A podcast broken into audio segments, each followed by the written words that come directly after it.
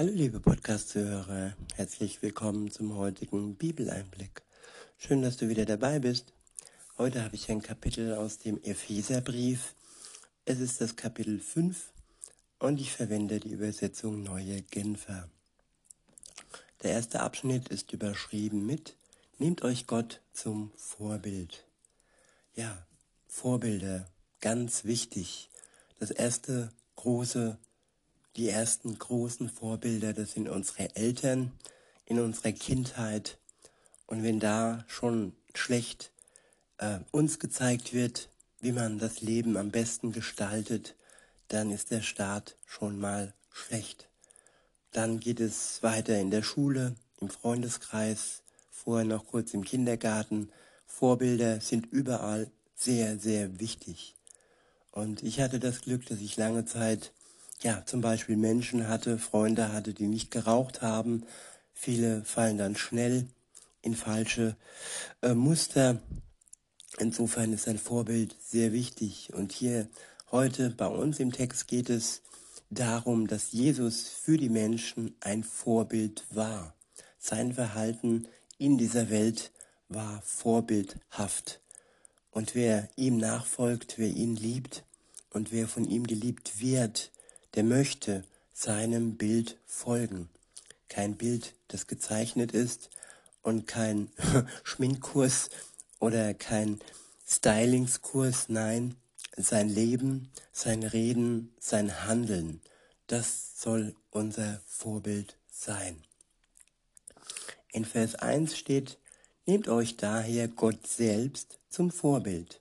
Ihr seid doch seine geliebten Kinder ja, so wie Kinder ihren Vater, ihre Mutter zum Vorbild haben, so sind wir Kinder Gottes, wenn wir klar Schiff machen, wenn wir eine Beziehung mit Jesus beginnen, dann gehören wir in die Familie Gottes und dann ist er unser Vorbild. Weiter heißt es in Vers 2, konkret heißt das, alles, was ihr tut, soll von der Liebe bestimmt sein. Denn auch Christus hat uns seine Liebe erwiesen und hat sein Leben für uns hingegeben. Ja, die Liebe gibt sich hin. Die Liebe schaut nicht, wo habe ich den besten Gewinn, wo habe ich den besten Nutzen und die Liebe ja spart auch keine Energien. Die Liebe verschenkt sich und die Liebe ja, gibt sich selbst als Opfergabe dar, so heißt es weiter, wie eine Opfergabe, deren Duft vom Altar zu Gott aufsteigt und an der er Freude hat.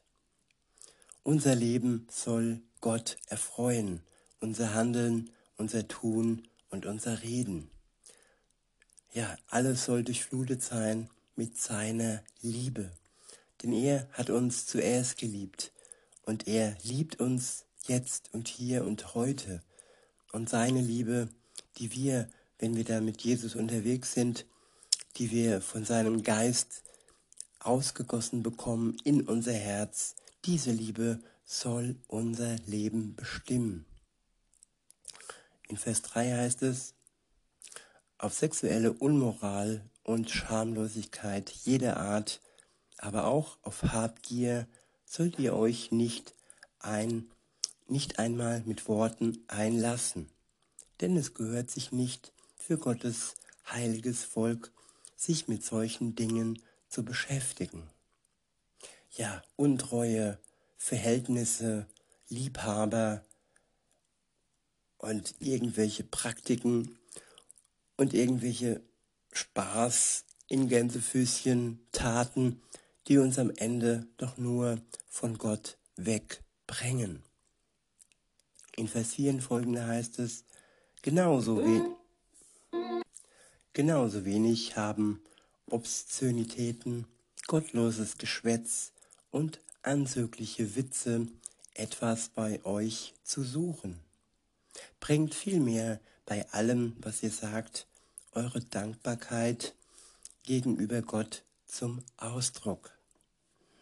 Ja, dankbar sein für alles, was wir von ihm, durch ihn, durch den Schöpfer der Welt und durch den Schöpfer von allem, ja, geschenkt bekommen. Nicht einfach undankbar alles hinnehmen, als selbstverständlich ansehen, sondern auch die Kleinigkeiten schätzen und glücklich und dankbar sein, dass wir von Gott beschenkt werden. In Vers 5 heißt es, denn über eins müsst ihr euch im Klaren sein. Keiner, der ein unmoralisches Leben führt, sich schamlos verhält oder von Habgier getrieben ist. Wer habgierig ist, ist ein Götzenanbeter. Ja, er betet das an, was er immer mehr und mehr haben will. Und Christen sind dankbar für das, was sie haben, was sie geschenkt bekommen. Es geht ihnen nicht um das Mehr, es geht ihm, ihnen um das, was von Gott kommt und was sie ja, erhalten von ihm. Weiter heißt es, hat ein Erbe im Reich von Christus und von Gott zu erwarten. Ja, wir sind Erben. Wir erben das, was Gott uns schenkt. Wir bekommen als Vorleistung, als Pfand schon den Heiligen Geist geschenkt hier auf der Welt, sobald wir, wir mit Jesus unterwegs sind. Und wenn er dann wiederkommt, dann zieht er uns ganz hinein in sein Reich, in sein Besitz, in sein himmlisches Reich. Weiter heißt es, der nächste Abschnitt ist überschrieben mit, wer zum Licht gehört, ist verpflichtet, im Licht zu leben. Ab Vers 6 und folgende steht, lasst euch von niemanden mit leeren Behauptungen täuschen. Denn gerade wegen der eben genannten Dinge bricht Gottes Zorn über die herein, die nicht bereit sind, ihm zu gehorchen. Darum hütet euch, mit solchen Leuten gemeinsame Sache zu machen. Früher gehör, gehörtet ihr selbst zur Finsternis, doch jetzt gehört ihr zum Licht, weil ihr mit dem Herrn verbunden seid. Ja, wer mit Jesus verbunden ist, gehört zum Licht. Und wer dann mit dunklen Mächten und Menschen und Leuten unterwegs ist, ja, der ist nicht dem treu, der im Licht ist. Weiter heißt es, ihr wisst doch, die Frucht, die vom Licht hervorgebracht wird, besteht in allem,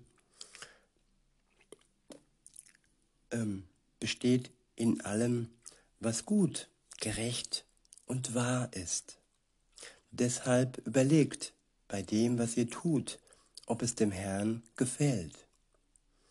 Ja, früher gab es einen Spruch in meiner Kindheit, was würde Jesus tun, wenn ich eine ja, Entscheidung treffen äh, möchte, dann sollte man sich fragen, ja, was würde Jesus in meiner Situation tun, beziehungsweise was hat er in einer ähnlichen Situation getan.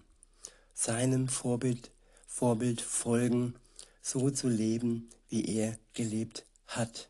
Das sollte unser Ziel sein.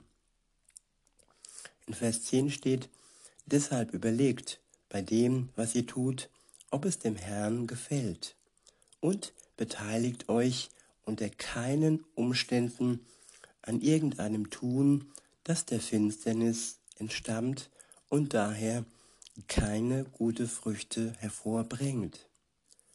Deckt solches Tun vielmehr auf, denn was manche im Verborgenen treiben, ist so abscheulich, dass man sich schämt, es auch nur zu erwähnen.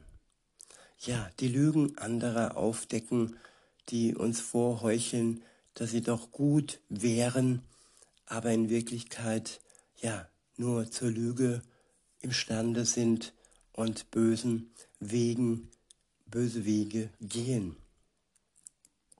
Für manche ist es hilfreich, wenn wir dies aufdecken, aber andere wird es auch aus unserem Leben ja, hinfortbringen, wenn sie die Wahrheit hören.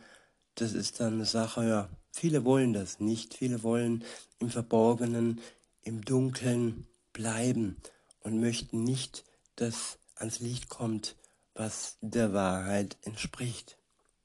In Vers 13 steht, doch alles, was aufgedeckt wird, ist dann im Licht. Als das sichtbar, was es wirklich ist.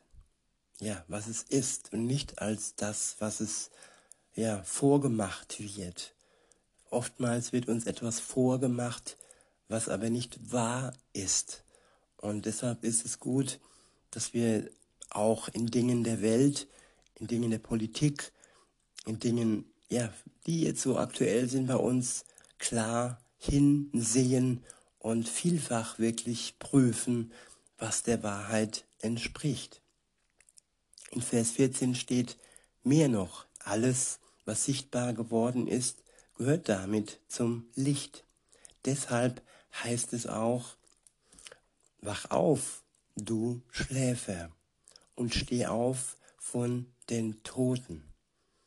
Ja, von den Toten, von den lebendigen Toten sozusagen, von den Zombies, die durch die Welt wackeln, aber nicht wirklich leben und die ja viel schlafen und wenig leben.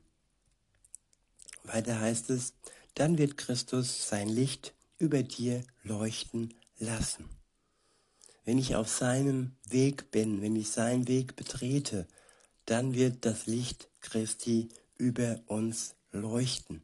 Wenn ich mit meinem alten Leben abschließe, wenn ich ehrlich bin und alles ins Licht bringe, was im Bösen passiert ist, dann kann er es hinwegnehmen, dann kann er mich erlösen, dann kann er uns frei machen von allem, was zwischen uns und Gott steht. Und alles wird wie neu sein. Weiter heißt es, der nächste Abschnitt ist überschrieben mit Leben in der Kraft des Heiligen Geistes. In Vers 15 heißt es, Gebt also sorgfältig darauf acht, wie ihr lebt. Verhaltet euch nicht wie unverständige Leute, sondern verhaltet euch klug. Und diese Klugheit und diese Weisheit bekommen wir aus dem Wort Gottes. Wir werden verständig und wir werden weise, je mehr wir aus seinem Wort in uns aufnehmen. In Vers 16 heißt es, macht den bestmöglichen Gebrauch von eurer Zeit gerade weil ihr in einer schlimmen Zeit lebt. Ja, gerade weil wir in einer schlimmen Zeit leben, jetzt und hier und heute, sollten wir unsere Zeit sinnvoll und bestmöglich nutzen und für Gott und für uns gebrauchen. In Vers 17 steht, lasst es daher nicht an der nötigen Einsicht fehlen, sondern lernt zu verstehen, was der Herr von euch möchte. Um dies zu lernen, dürfen wir, dürfen wir auch fragen. Wir dürfen Jesus fragen, was willst du von mir? Was ist für dich ja wichtig? Was soll in meinem Leben für dich äh, passieren? Was soll sich ändern? Welche Möglichkeiten habe ich? Und wie sieht die Berufung aus, die du für mich vorhast, Herr. Das kann dein Gebet sein, liebe Zuhörerin, lieber Zuhörer, dass du dir von Gott zeigen lässt, was er für dein persönliches Leben vorgesehen hat. Weiter heißt es in Vers 18, und trinkt euch keinen Rausch an, den übermäßiger Wein oder auch Bier oder sonst wie Genuss führt zu zügellosem Verhalten. Lasst euch vielmehr vom Geist Gottes erfüllen. Ja, abgefüllt sein, ein modernes Wort. Die Frage ist, womit wir abgefüllt sind, womit wir, um es besser auszudrücken, erfüllt sind, Erfüllung. und Raumeinnehmung. Unser Herz soll mit der Liebe Gottes gefüllt sein. Und alles in uns soll sich auf Gott, auf Jesus ausrichten. Und der Rausch, der ist nichts, was uns auf Dauer gut tut. In Vers 19 steht, ermutigt einander mit Psalmen, Lobgesängen und von Gottes Geist eingegebenen Liedern. Singt und jubelt aus tiefstem Herzen zur Ehre des Herrn. Und dankt Gott, dem Vater, immer und für alles im Namen von Jesus Christus, unserem Herrn. Der nächste Abschnitt ist überschrieben mit von Gottes Geist geprägte Beziehungen in der Ehe. Punkt, Punkt, Punkt. Ordnet euch einander unter, heißt es dann in Vers 21 und weiter, tut es aus Ehrfurcht vor Christus. Ja, ein Wort, das heute in dieser emanzipierten Zeit nicht mehr gerne gehört wird, sich unterzuordnen. Aber hier steht, ordnet euch einander unter. Also die Frau dem Mann, aber auch der Mann Gott gegenüber und auch nicht so, dass er der Frau gegenüber ähm, übergeordnet ist, sie unterdrückt, sie, ja, sie quält, ihr schadet.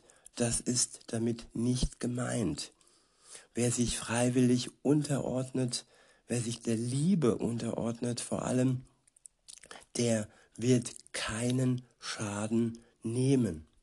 Aber endlose Streitereien, wo man immer das letzte Wort haben muss oder auch Frau, das ist nicht das, was im Sinne Gottes ist. Gott möchte harmonische und liebevolle Beziehungen und auch in der Ehe.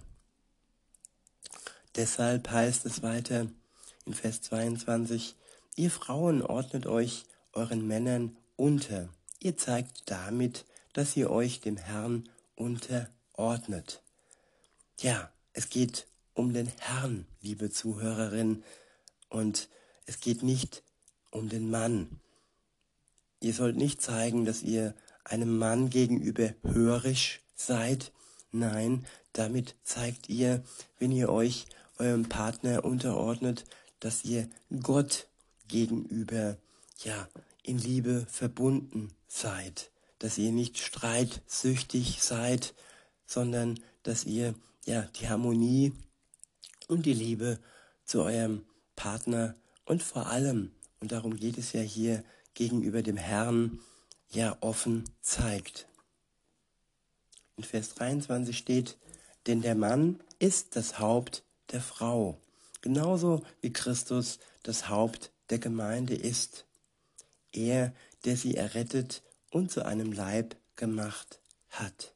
Und auch hier geht es wieder um Christus, der das Haupt der Gemeinde ist.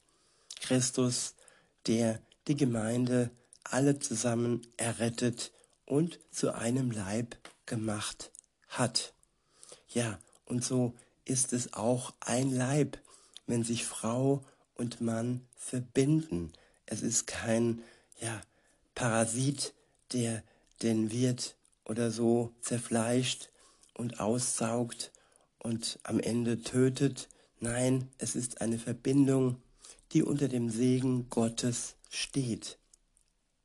Und es geht hier nicht um Unterdrückung oder um Ausbeutung.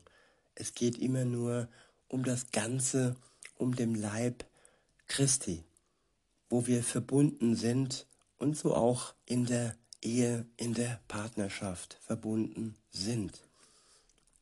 Und es geht immer nur, wenn wir vertrauen, wenn wir loslassen und wenn wir nicht kämpfen und immer das letzte Wort haben müssen.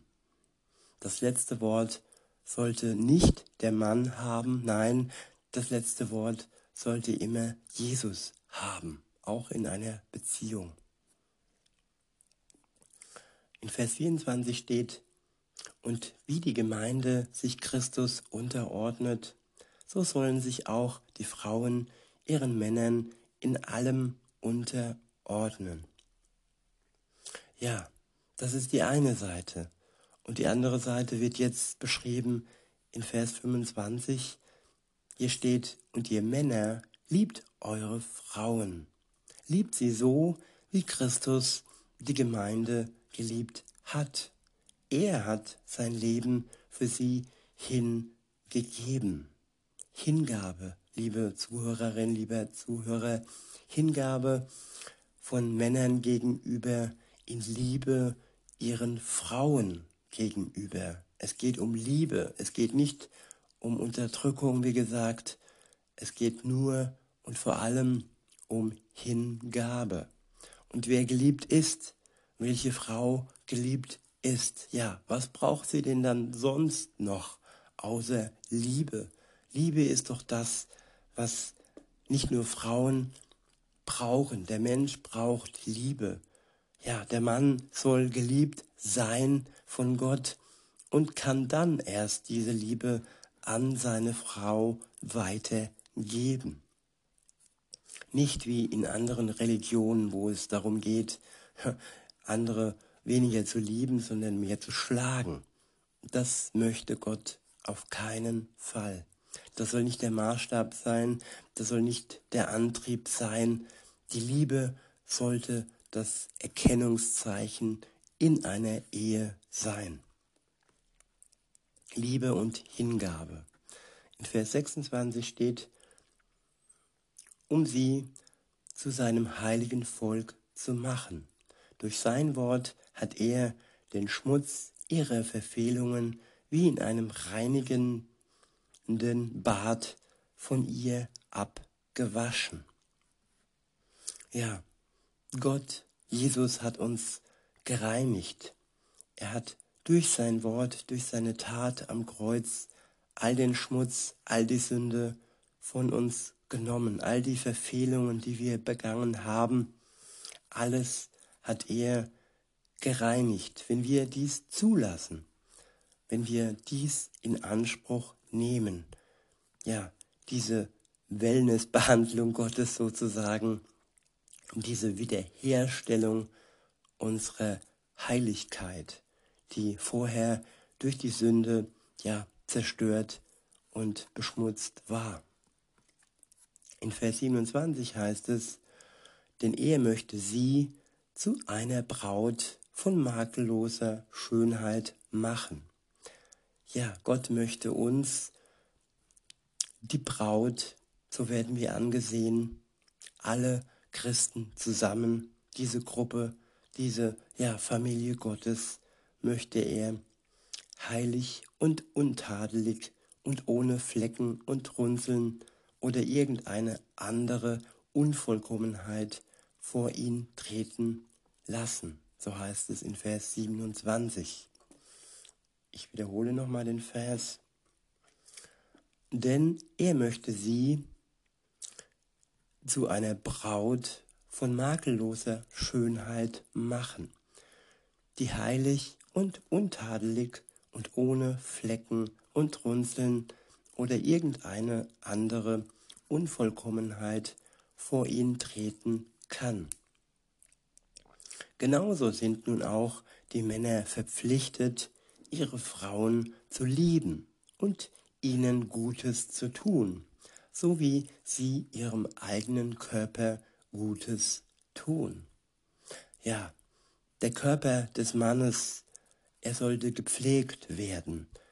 Mann, Mann, im wahrsten Sinne Mann mit zwei N, sollte ihm Gutes tun.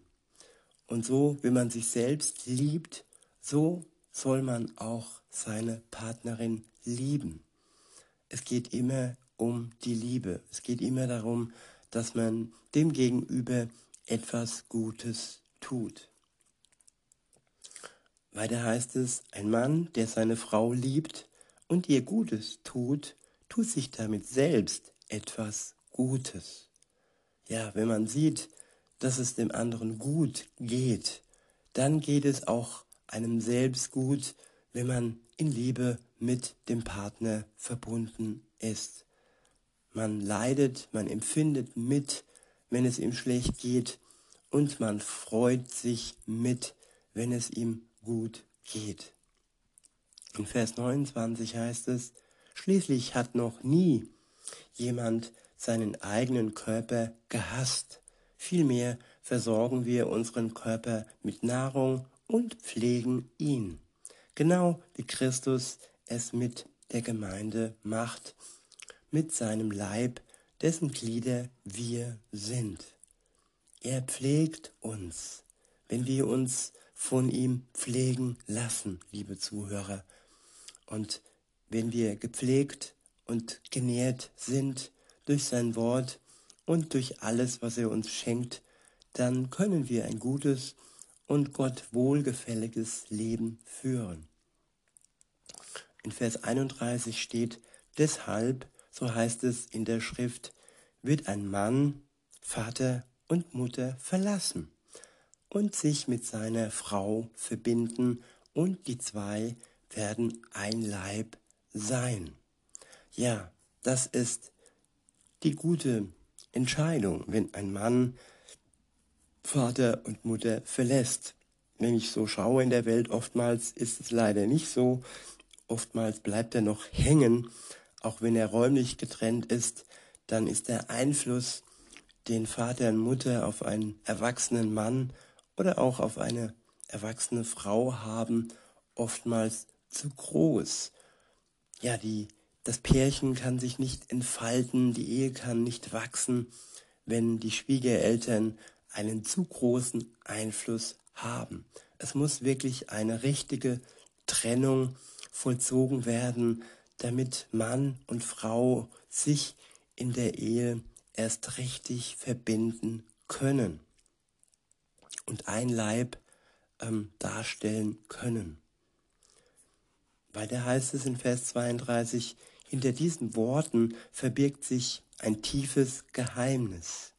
Ich bin überzeugt, dass hier von Christus und der Gemeinde die Rede ist. Doch die Aussage betrifft auch jeden von euch ganz persönlich. Jeder soll seine Frau so lieben, wie er sich selbst liebt. Und die Frau soll ihren Mann mit Ehr, Ehrerbietung begegnen. Nicht streitsüchtig, wie gesagt. Und es soll keine Unterwürfigkeit da sein, aber es gibt ein Sprichwort, das heißt Ehre, wem Ehre gebührt. Und welcher Mann, der seine Frau liebt und ihr somit alles gibt, was sie braucht, wer bekommt dafür keine Ehre? Natürlich ist die Ehre Gottes die größte, aber Respekt und Ehre ist wichtig in einer Beziehung.